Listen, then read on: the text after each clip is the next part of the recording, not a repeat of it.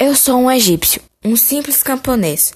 Eu moro em uma casa simples, pequena, feita de junco, madeira e barro, com apenas uma parede e com poucos móveis. As casas das pessoas aqui são feitas em locais elevados para não serem inundadas.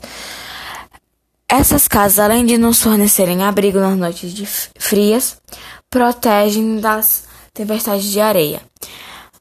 Nós comemos com as mãos, já que não há nada que nos ajude em relação a isso. As casas mais nobres são feitas de barro seco ao sol, são bem decoradas e mobiliadas. Tem camas, mesas, cadeiras e assentos de couro ou de palha.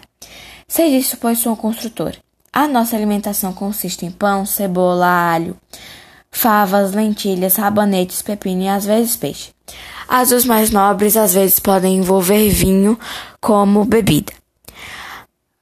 Os camponeses e artesãos vestem-se apenas com pedaços de tecidos colocados nas, na cintura na forma de tanga. As mulheres usam uma longa túnica e os meninos geralmente andam nus. Os, os mais nobres geralmente usam trajes mais requintados. Os homens usam um saiote pregueado e suas mulheres vestidos bordados com contas. Luta e natação são esportes bem populares por aqui. As crianças gostam de dançar, disputar jogos e brincar de boneca ou bola.